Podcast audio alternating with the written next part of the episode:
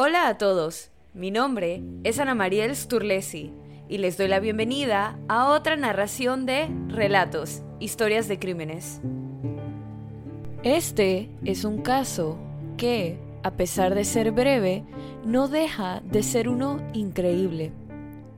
A pesar de tener sospechas sobre sus clientes más recientes, Lindsay decidió poner eso de lado, una decisión que le costó la vida.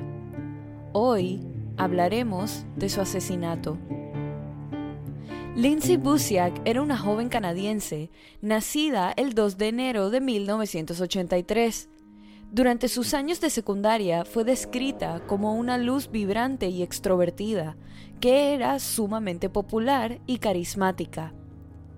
Después de terminada una relación de cinco años, relación que era descrita como una muy amorosa y cariñosa, Lindsay decidió enfocarse en sí misma y empezar estudios para obtener una licencia de bienes raíces. En 2008, Lindsay Busiak, de 24 años, era una ambiciosa agente inmobiliaria de Victoria que había tenido un comienzo prometedor en su carrera, que algunos afirman que se debió a lo inteligente que era, pero también a lo carismática que era. Pronto consiguió un trabajo en una importante agencia inmobiliaria propiedad de la conocida y rica familia Seilo. Una vez que ingresó a este negocio familiar como recién llegada, comenzó a salir casualmente con uno de sus dueños llamado Ryan. Después de un par de semanas de citas y conversaciones, decidieron que estaban mejor como amigos y mantuvieron una amistad muy fuerte después. Algún tiempo después de romper con Ryan, comenzó a salir con Jason Salo, que era el hermano de Ryan. Esta relación, a diferencia de la de Ryan, se convirtió en una más seria. A pesar de haberse mudado recientemente a una nueva casa junto con sus padres, la coexistencia con ellos ya no era lo que ella necesitaba en ese momento, por lo que decidió conseguir su propio lugar junto con Jason. Después de un tiempo de estar en la empresa y ser agente junior, Lindsay un día recibió una llamada telefónica. A fines de enero de 2008, Lindsay recibió una llamada de una mujer que le dijo que ella y su esposo estaban buscando urgentemente una casa para comprar, con un presupuesto de un millón de dólares. La persona que llamó tenía un acento extranjero y usó lo que luego resultó ser un nombre falso. Inquieta por la naturaleza de la llamada, la agente le preguntó a la persona que llamó cómo había obtenido su número telefónico celular personal y no el del teléfono de la empresa, ya que era una empleada relativamente joven y no un alto ejecutivo que normalmente eran los que manejaban presupuestos más grandes. La persona que llamó dijo que un cliente anterior de Lindsay se lo había pasado. Lindsay continuó con la llamada y anotó todos los requisitos que la mujer decía buscaba en una casa y colgó. Una vez finalizada la llamada, Lindsay intentó ponerse en contacto con el cliente que supuestamente le había dado su número a la mujer, pero este nunca le respondió. No obstante, y a pesar de sus dudas, Lindsay decidió ponerse en búsqueda de la casa perfecta para la pareja. Más tarde, le contó a su novio Jason y a su padre sus preocupaciones sobre la llamada. Salo animó a Busiak a aceptar el cliente por la alta comisión que obtendría con la venta y para tranquilizarla. Su padre le dijo que, si no se sentía bien con el trato, no debería ir, o que al menos debería intentar ir con un acompañante, a lo que Jason se ofreció a hacerlo. Dijo que estaría fuera de la casa en caso de que ella lo necesitara. Lindsay se sintió mejor sobre reunirse con sus clientes, así que programó una reunión para ver una casa a las 5 y media pm el 2 de febrero de 2008. Llegó el día de la presentación de la casa y Lindsay y Jason almorzaron juntos en un restaurante hasta alrededor de las cuatro y media de la tarde, cuando pagaron la cuenta y se fueron en autos separados. Jason le aseguró que estaría fuera de la casa después de recoger a un colega en un taller automotriz cercano. Lindsay se cree se retiró a su casa para poder cambiarse e ir a la reunión con sus clientes misteriosos. En cámaras de seguridad del taller se puede ver cómo Jason y su colega se retiran del área a las 5 y media pm, hora en la que se suponía debería estar afuera de la casa en venta. Pero el hombre le mandó un mensaje de texto a Lindsay, avisándole que estaría ahí 10 minutos después de la hora pautada. Su novia leyó el mensaje y le dijo que la pareja ya había llegado, por lo que tenía que dejar de responder mensajes. La calle en la que se encuentra la casa es una pequeña calle sin salida que contiene cuatro casas. La casa número 1702 está en el extremo exterior de la calle sin salida, en la intersección de una calle llamada The Sousa Place y una calle principal llamada Torquay Drive. El costado de la propiedad y la cerca del jardín trasero corren paralelos a Torquay Drive. A pesar de que el cliente le dijo a Lindsay que vendría sola, una pareja se presentó para ver la casa.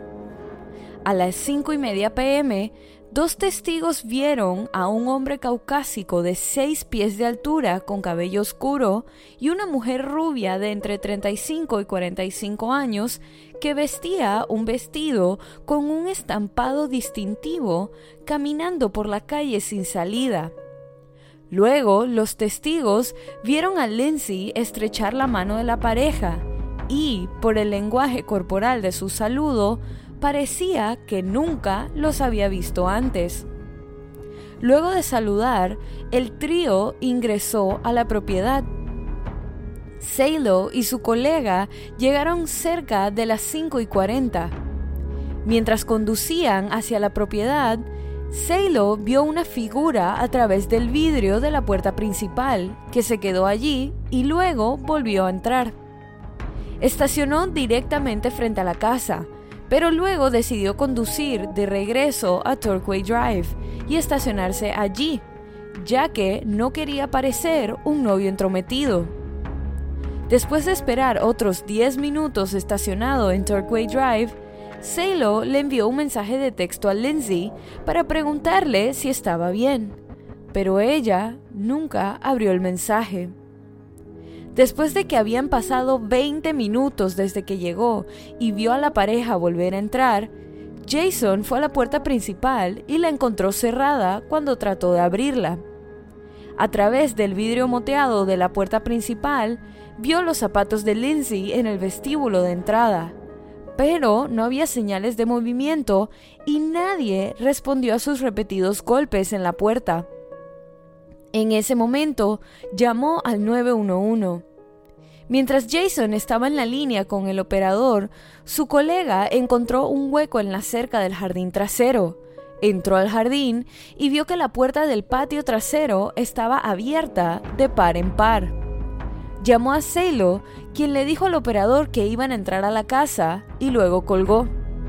El colega entró a la casa por la puerta trasera abierta de par en par y corrió a la puerta principal para dejar a Jason pasar, quien inmediatamente corrió las escaleras al segundo piso, en donde encontró a Lindsay acostada en el piso de la habitación principal sobre un charco de sangre. Llamó rápidamente al 911 nuevamente y paramédicos llegaron con velocidad a la escena, pero la joven fue declarada muerta en la escena tras ser apuñalada más de 40 veces principalmente por la espalda.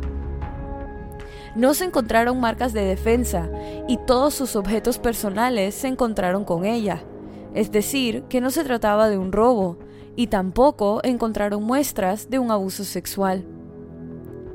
Salo y su colega fueron detenidos, pero quedaron en libertad sin cargos después de que se verificó su versión de los hechos, y las imágenes de vigilancia con fecha y hora del taller demostraron que no pudieron haber cometido el asesinato. Según el Departamento de Policía de Saanich, Salo ha sido entrevistado varias veces a lo largo de los años y siempre ha cooperado con la policía y también pasó una prueba de polígrafo. La familia de Jason fue investigada por sus conexiones con la calle sin salida. De Sousa Court lleva el nombre del desarrollador Joe de Sousa, amigo y socio comercial de Shirley Salo, la madre de Jason. Parte del callejón sin salida todavía estaba en construcción en el momento del asesinato, y el mismo de Sousa estaba en el lugar una hora antes del asesinato, supervisando el trabajo de construcción pero la policía declaró que ninguno de los dos eran sospechosos oficiales, ni nadie de la familia Salo.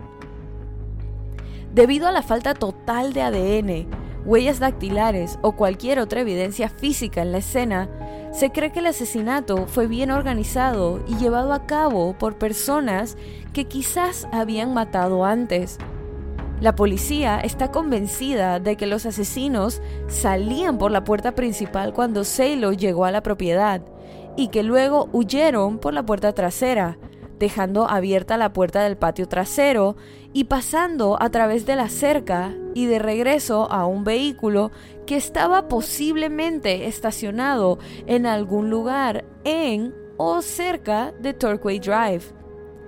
Esto es consistente con las declaraciones de los testigos de la pareja desconocida caminando, en lugar de conducir, por la calle sin salida.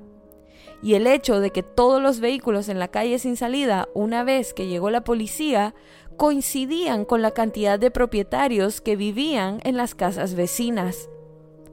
El teléfono celular que, que, usó la mujer desconocida para llamar a Lindsay fue comprado en Vancouver, varios meses antes del asesinato y nunca se había usado hasta que se hizo esa llamada. Fue activado bajo el nombre de Paulo Rodríguez, que las autoridades creen que es un nombre falso. Se registró a una dirección legítima en Vancouver, que es una dirección comercial, pero se cree que la empresa no tiene conexión con el caso y que su dirección simplemente se eligió al azar. El teléfono fue desactivado poco después del asesinato y no se ha utilizado desde entonces. Los pings de las torres de telefonía celular muestran que el teléfono viajó en el ferry desde Vancouver el día anterior al asesinato. Las autoridades creen que el teléfono se usó con el único propósito del asesinato y luego se descartó. En otro intento por determinar quién había cometido el asesinato, la investigación policial los condujo a un incidente semanas antes del asesinato. Aproximadamente ocho semanas antes, la víctima trató de contactar a un amigo de su exnovio mientras visitaba otra ciudad. El 22 de enero se llevó a cabo la redada de drogas más grande en la historia de esa ciudad canadiense y el amigo fue arrestado como uno de los principales participantes en la operación de tráfico ilegal de drogas. Se especuló que el asesinato de Lindsay pudo haber sido ordenado por un cartel de droga, porque se creía que era una informante de la policía. Los detectives investigaron la posibilidad, pero rápidamente lo descartaron como motivo, porque ella no era un informante y la naturaleza personal de su asesinato no encajaba con el método de operación de un asesino a sueldo. Y los profesionales respaldaron aún más la conclusión de la policía de que el asesinato no se cometió por un grupo narcotraficante. Los expertos dijeron que el asesinato fue brutal, pero que no lo cometió un principiante. Sin embargo, sí creían que el asesinato de Lindsay fue muy personal y planeado por alguien muy cercano a ella, alguien que tenía acceso a información privilegiada de la oficina en la que trabajaba.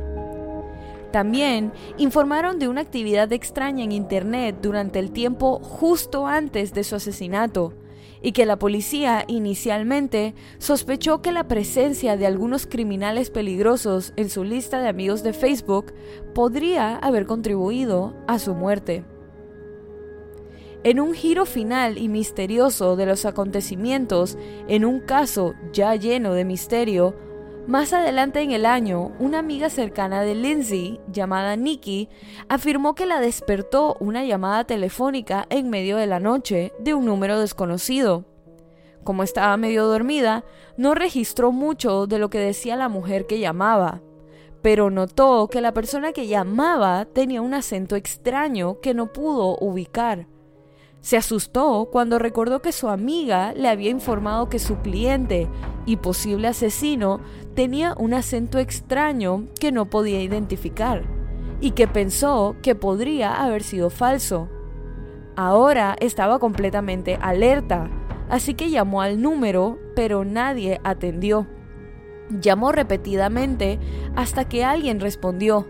La persona al otro lado de la línea era Shirley Salo Nicky le preguntó a Shirley por qué la llamó y cómo tenía su número, ya que no se conocían. Shirley respondió que tenía la intención de llamar a otra Nikki, su secretaria, y que no sabía por qué el número de esta Nikki estaba en su lista de contactos, pero supuso que su hijo Jason Salo debía haberlo agregado. Shirley Salo niega categóricamente que este hecho haya ocurrido, a partir de 2021, con los avances tecnológicos y la reciente participación del FBI, se han obtenido nuevas pistas sobre el caso, pero ninguna se ha compartido con el público. Por su parte, el padre de Lindsay todavía trabaja para que el nombre de su hija permanezca en el ojo público hasta que se resuelva el caso el hombre armó una página web en la que cuenta toda la historia y biografía de Lindsay, además de las actualizaciones dadas por la policía. En la misma hay textos que hacen alusión a la posibilidad de que Shirley Salo fuera no solo la planificadora del asesinato, sino que también plantea la posibilidad de que Shirley es quien apuñaló personalmente a Lindsay.